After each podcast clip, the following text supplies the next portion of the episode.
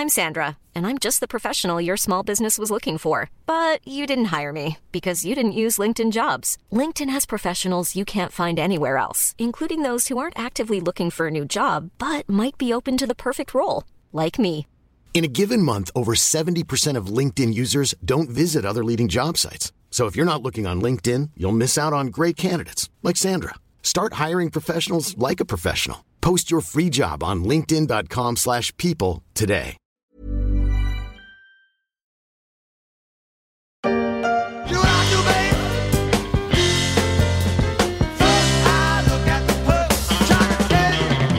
Quelques jours du second tour de la présidentielle, les électeurs ne vont pas regarder la couleur des yeux, la taille du nez ou la longueur des vêtements. Non, ils vont d'abord regarder le sac à main et plus sûrement encore leur portefeuille, tant la problématique du pouvoir d'achat est devenue prégnante lors de cette élection.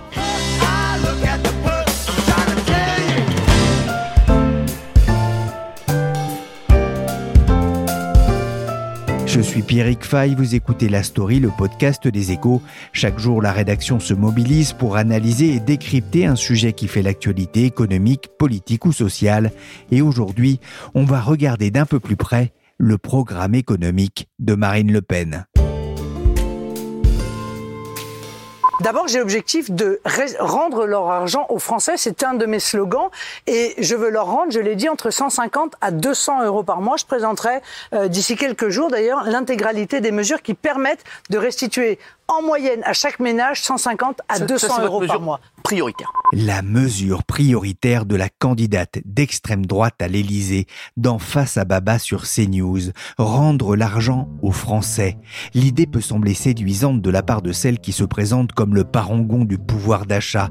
Séduisant mais est-ce vraiment réaliste? Pour de nombreux économistes, le programme économique de Le Pen reste largement critiquable et pour certains dangereux pour la France.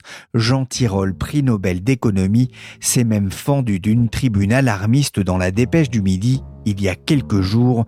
Voilà ce qu'il écrivait. Dans notre monde anxiogène, il est important de résister aux sirènes d'un programme dissimulateur et non financé. Réfléchissons à deux fois avant d'adouber une politique qui appauvrira durablement notre pays. L'économie point faible de Marine Le Pen en 2017, la candidate a pourtant retravaillé les points les plus négatifs de son programme. Elle a aussi fait un choix fort et payant jusqu'ici lors de sa campagne, le pouvoir d'achat, préoccupation majeure des Français, et peu importe si selon une étude de l'OFCE, le pouvoir d'achat des ménages a augmenté de 0,9% par an durant le quinquennat Macron, soit en moyenne de 294 euros par an. Rappelons que Marine Le Pen s'est donné pour mission de redonner 150 à 200 euros par mois à chaque Français. Reste à savoir comment. Bonjour Renaud Honoré. Bonjour Pierrick. Vous êtes journaliste au, au service France des échos. Marine Le Pen joue gros sur son programme économique en, en termes de crédibilité? Oui, très clairement Pierrick. hein, les, les questions économiques font partie des dossiers qui avaient plombé sa candidature en, en 2017. On a beaucoup parlé de son débat euh, complètement raté euh, à l'époque face à Emmanuel Macron. Et, et si vous vous rappelez bien, elle s'était notamment pris les pieds dans le tapis en confondant euh, SFR et Alstom à un moment où elle essayait de coincer son opposant. Et, au-delà même de ce débat, hein, il est clair que plusieurs points de son programme avaient été jugés peu crédibles sur la sortie de l'euro comme sur la retraite généralisée à 60 ans. Donc il y avait donc urgence pour elle à revoir sa plateforme économique pour rassurer les électeurs sur sa capacité à exercer le pouvoir. Alors c'est ce qu'elle a fait en gommant méthodiquement la plupart des aspérités, au moins en surface. Donc désormais, sa priorité, elle l'a dit, hein, c'est de rendre l'argent aux Français. Et en gros, cela consiste à faire des chèques à beaucoup de monde. Alors, est-ce qu'elle a beaucoup gagné en crédibilité pour autant? Euh, La réponse n'est pas évidente, puisque beaucoup des mesures qu'elle propose peuvent se heurter à des contraintes politiques ou juridiques, avec en plus une facture qui s'annonce euh, très salée au final. Euh, Quelles sont les principales mesures proposées par Marine Le Pen? Alors on le sait, son programme est axé principalement sur la question du pouvoir d'achat. Euh, Les classes populaires restent la base électorale euh, de Marine Le Pen et elle avait misé très tôt, très vite sur cette euh, thématique pour les séduire. D'une certaine manière, elle a encore amplifié le virage qu'elle avait pris par rapport aux propositions de son père, hein, Jean-Marie Le Pen, qui lui, à l'époque, ne jurait que par Ronald Reagan et le libéralisme économique. Elle, c'est tout le contraire. Et un chercheur du CNRS, Gilles Ivaldi, a même calculé que 66% de ces propositions renvoyaient désormais à des mesures de redistribution ou de protection sociale. 66%, hein. c'est le niveau le plus élevé depuis l'arrivée du, FN sur la scène politique. Alors, les plus emblématiques de ces mesures, donc, bah, elle les martèle tout le temps, c'est la baisse de la TVA sur les produits énergétiques, hein, sur le carburant, le gaz, l'électricité. Et puis une mesure qui, elle, est vouée à être plus temporaire, de suppression de la TVA sur un panier de produits de première nécessité. Tout ça, ça doit donc répondre un peu aux problèmes posés par la, flambée de l'inflation. Et à côté de cela, il y a d'autres mesures euh, prévues, comme l'exonération de cotisation euh, qu'elle veut accorder aux entreprises qui augmenterait les salaires jusqu'à 10% pour les salariés gagnant 3 SMIC au maximum.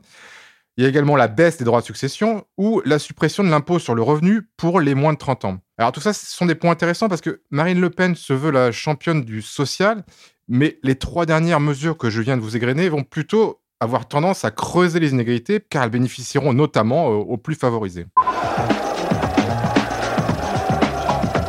Les plus anciens d'entre vous auront peut-être reconnu le générique de Combien ça coûte émission phare de TF1 présentée par Jean-Pierre Pernaud dans les années 90.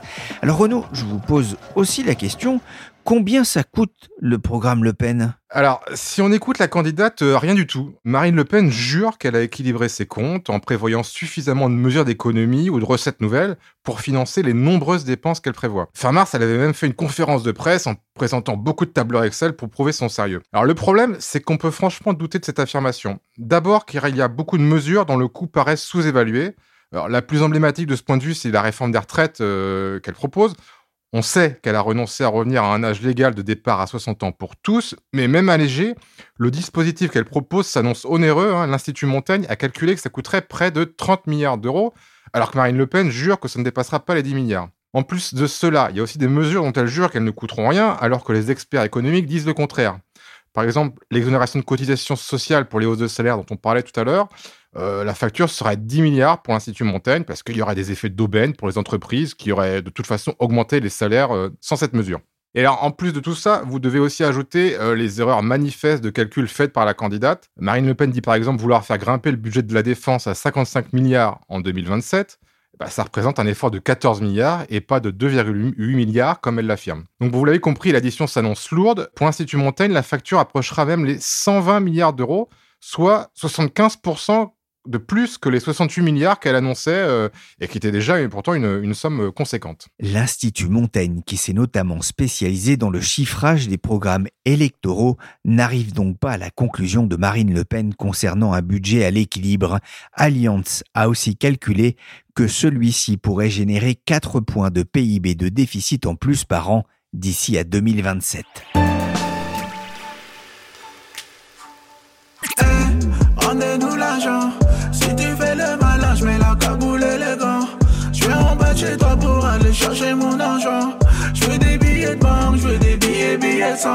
Marine Le Pen veut donc rendre l'argent aux Français avec des mesures disparates à destination des électeurs et électrices potentiels sur le principe qu'on n'attrape pas les mouches avec du vinaigre, une forme de quoi qu'il en coûte version nationaliste.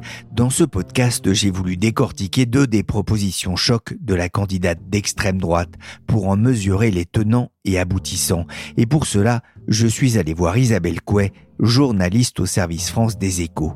Alors, première mesure, Isabelle, en faveur du pouvoir d'achat, mettre une TVA à 0% sur une liste de 100 produits de première nécessité. Avec cette proposition, on est au cœur de la logique du pouvoir d'achat de Marine Le Oui, Marine Le Pen a beaucoup mis l'accent sur ce sujet hein, dans la campagne. Or, c'est vraiment le sujet qui préoccupe le plus les Français depuis des mois, comme l'ont montré tous les sondages. Mais l'idée de Marine Le Pen n'est pas tout à fait neuve. Hein. La TVA à 0% sur des produits de base est en fait l'une des propositions issues du grand débat qui a eu lieu au moment de la crise des Gilets jaunes. En fait, elle s'inscrit aussi dans la continuité de la TVA réduite à 5,5% hein, qui s'applique déjà à presque tous les produits alimentaires, ainsi qu'aux produits d'hygiène féminine, euh, aux abonnements au gaz, à l'électricité, aux livres, etc. Alors, est-ce que c'est faisable, Isabelle? Alors, jusqu'ici, l'Europe imposait des contraintes très strictes hein, en matière de TVA, et une TVA à 0% n'était pas possible, sauf dérogation spéciale, par exemple, pour les vaccins Covid. Mais le 5 avril, une nouvelle directive européenne a vu le jour. Hein. Il a fallu quatre ans pour la négocier. Et elle donne plus de liberté aux États pour définir justement quel taux de TVA appliquer sur quelle catégorie de produits. Alors c'est un vrai changement hein, qui était réclamé depuis des années. On le voit à chaque débat budgétaire, il y avait des demandes de baisse de TVA. Ce texte permet aujourd'hui de mettre en place un taux dit super réduit ou nul. Par contre, il y a un vrai bémol, hein, d'ici 2030, les produits nocifs pour l'environnement devront retrouver, eux, un taux de TVA normal. Les taux réduits sur l'essence, le fioul, le gaz demandés par Marine Le Pen seront donc, eux, interdits. J'ai quelques souvenirs, moi, de la baisse de la TVA dans la restauration en 2009 pour favoriser euh, euh, les embauches. Ça n'avait pas été vraiment une franche réussite. Et là, Isabelle, est-ce que ça peut marcher? Alors, la TVA réduite sur la restauration, c'est effectivement le contre-exemple hein, qu'on brandit à chaque débat sur une baisse de TVA. Les évaluations qui ont été réalisées par des économistes montrent qu'en fait, cette TVA réduite a surtout profité aux restaurateurs qui bah, justement ont un peu restauré leur marge et ça peut profiter aux consommateurs. Apparemment, euh, les études montrent que seulement 20% de la baisse hein, a été répercutée à ces derniers. Et la mesure a quand même coûté 3 milliards d'euros sur la seule année 2010. Alors, autre problème, hein, c'est qu'une TVA réduite sur certains produits, eh bien, ça profite autant aux riches qu'aux pauvres. Ce n'est pas une mesure qui permet de cibler la population qui en a le plus besoin, puisque tout le monde consomme du sel, de l'huile, des couches pour bébés, etc. Et selon le cabinet Asterès, qui a fait des simulations hein, de la mesure de Marine Le Pen, bien en moyenne, les Français gagneraient réellement 13 euros par an, hein, si on tient compte de l'effet de répercussion partielle aux consommateurs. Et ce qu'on voit aussi, c'est que les plus aisés toucheraient sans doute deux fois plus que les plus modestes. Donc ça rend vraiment le coût de cette mesure de pouvoir d'achat disproportionné il faut savoir qu'aujourd'hui, en plus, les taux de TVA réduits représentent déjà 50 milliards d'euros de manque à gagner pour les caisses de l'État. La deuxième mesure vise les plus jeunes électeurs, avec sans doute l'idée de convaincre ceux qui ont choisi l'abstention au premier tour, sachant quand même qu'un quart des moins de 35 ans a voté pour Marine Le Pen. Cette dernière propose dans son programme d'exonérer les moins de 30 ans d'impôt sur le revenu. Alors Isabelle, pourquoi cette proposition? Alors Marine Le Pen veut dissuader les jeunes de partir. Hein. Elle veut que les, jeunes s'investissent dans les entreprises en France. Et d'ailleurs, elle propose aussi une mesure pour les aider à créer des entreprises en France. Est-ce que c'est faisable? Alors, supprimer l'impôt sur le revenu pour les moins de 30 ans, non. La mesure serait jugée anticonstitutionnelle car elle rompt en fait le principe d'égalité devant l'impôt. Le principe, en fait, c'est que chacun paie en fonction de ses moyens, ce qui est assez logique. Or, l'âge n'est pas un bon critère, hein, puisque un trader ou un joueur de foot peuvent gagner des fortunes à moins de 30 ans. Alors, pourquoi est-ce qu'il ne paierait pas d'impôts alors qu'un employé de 40 ans qui touche un salaire modeste en paierait? Tous mes souvenirs s'enfument aux 30 bougies qui s'allument. Je soufflerai, j'arrêterai plus tard. On comprend mieux en tout cas la mélancolie de Maxime Le Forestier à l'aube de ses 30 ans, sachant, faut-il le rappeler, que seulement 10% des ménages paient 70% de l'impôt sur le revenu en France. En attendant, Marine Le Pen a retravaillé son programme économique. Mais justement, qu'est-ce qui a changé entre 2017 et aujourd'hui? C'est la question que j'ai posée à Jean-Marc Vittori, éditorialiste aux échos il y a une grosse différence et beaucoup de petites différences. La grosse différence, c'est qu'elle ne s'engage pas formellement à sortir la France de l'Union européenne. Je dis formellement parce que quand on regarde dans le détail, il y a toute une série de mesures qui sont très très difficiles, voire impossibles à mettre en œuvre sans une sortie de la France de l'Europe. Comme par exemple la supériorité du droit constitutionnel français sur le droit européen, conditionner les emplois, les aides sociales, les logements sociaux à la nationalité française française de celui qui demande le rétablissement des frontières, tout ça c'est totalement incompatible avec ce qui est le fondement hein, des règles de l'Union européenne depuis sa construction dans les années 1950. Donc ça c'est la grosse différence, mais qui n'est pas en fait une si grosse différence. Sinon, il y a beaucoup de petites différences sur des petites allocations, des petits cadeaux qu'on fait aux uns et aux autres.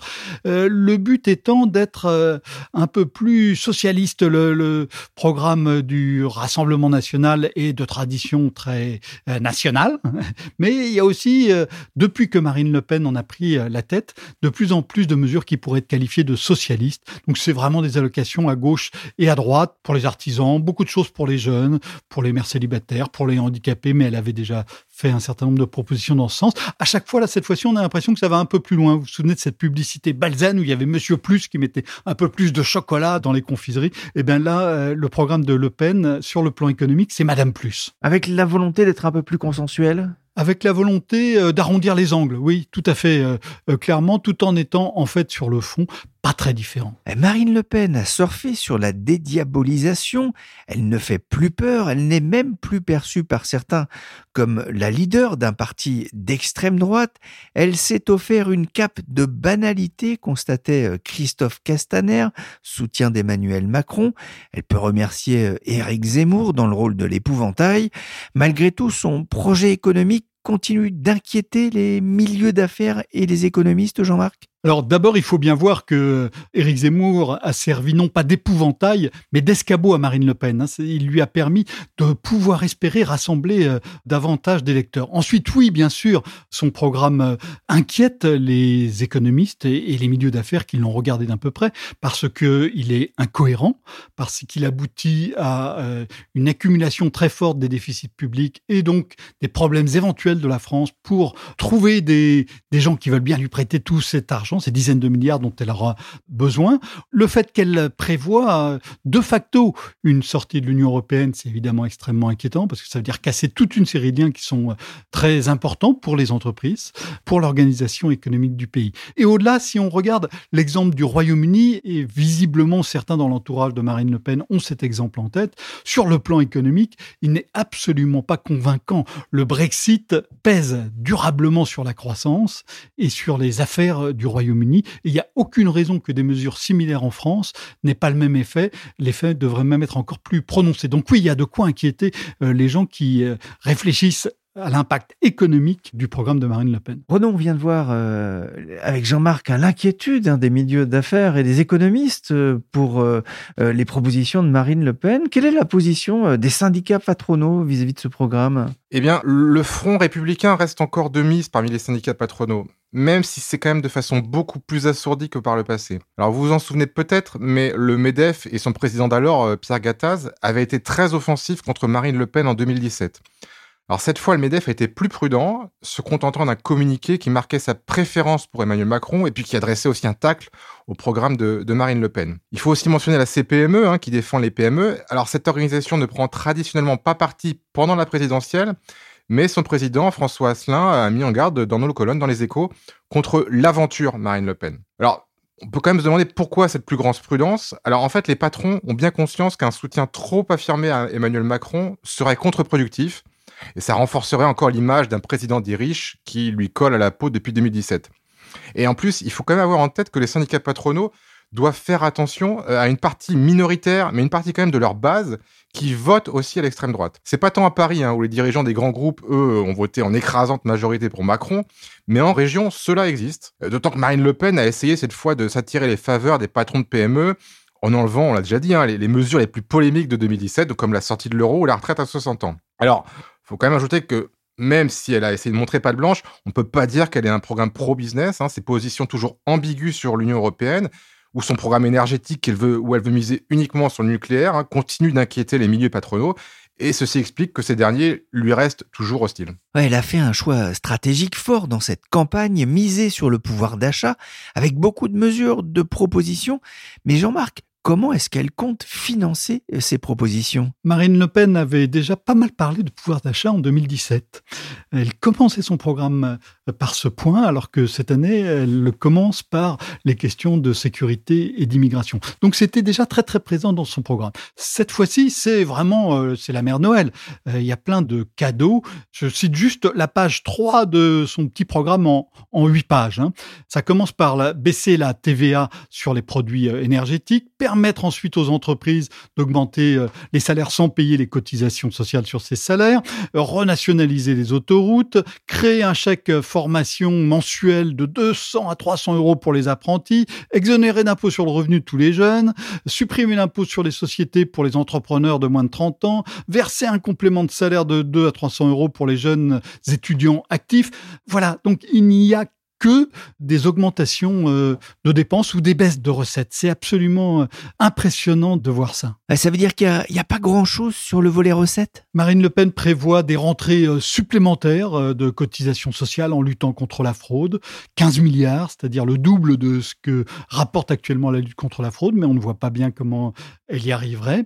Elle prévoit aussi de baisser toute une série de mesures qui bénéficient actuellement aux, non-français. Donc ça, ça ferait des économies mais si on regarde l'ensemble, il y a très peu de choses qui permettent euh, d'avoir un, budget qui soit un peu mieux équilibré euh, dans son programme. Marine Le Pen a présenté un budget qu'elle estime à l'équilibre avec près de 68 milliards d'euros de dépenses et le même montant de recettes. Elle prévoit notamment de faire des économies sur la fraude sociale, sur ce qu'elle estime être le coût de l'immigration ou encore sur les agences de l'État. Ah, c'est une question d'équilibre pour la candidate du RN qui a fixé son budget à 68 milliards d'euros entre mesures en faveur du pouvoir d'achat et économies liées à la lutte contre l'immigration qu'elle a présentée lors d'une conférence de presse.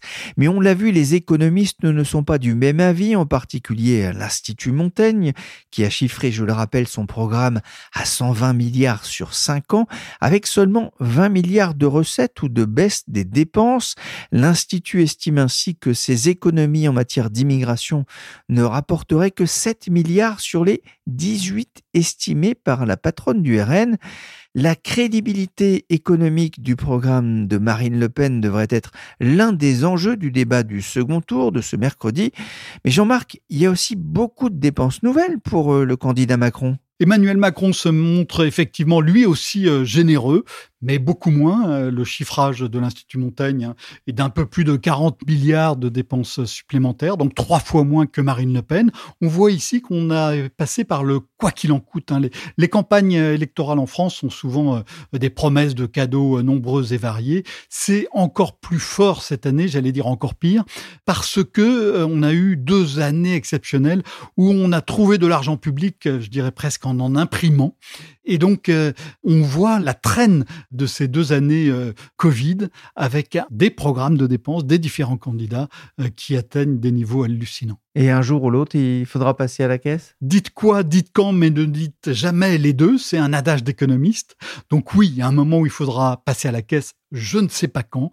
Euh, beaucoup d'économistes, d'ailleurs, en regardant les programmes des uns et des autres, en parviennent à la conclusion que tout ça ne sera pas faisable s'il n'y a pas des hausses d'impôts sévères dans les années à venir.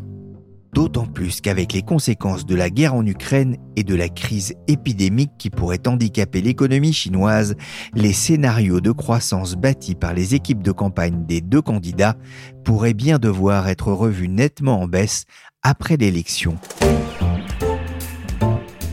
Merci Jean-Marc Vittori, éditorialiste aux échos, et merci Isabelle Coué et Renaud Honoré du Service France.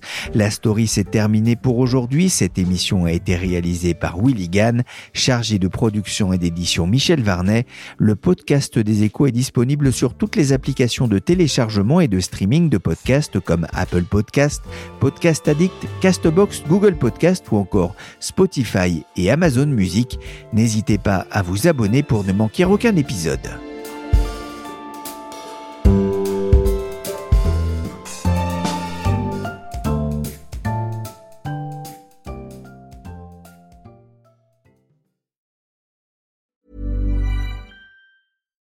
Hey, Drew Scott here, and I'm Jonathan Scott, reminding you that life's better with a home policy from American Family Insurance. They can help you get just the right protection at just the right price and help you save when you bundle home and auto. Kind of like Goldilocks and the Three Bears. It'll be just right for you. We love a custom build. American Family Insurance. Insure carefully, dream fearlessly. Get a quote and find an agent at amfam.com. Products not available in every state. Visit amfam.com to learn how discounts may apply to you. American Family Mutual Insurance Company SI and its operating company 6000 American Parkway, Madison, Wisconsin.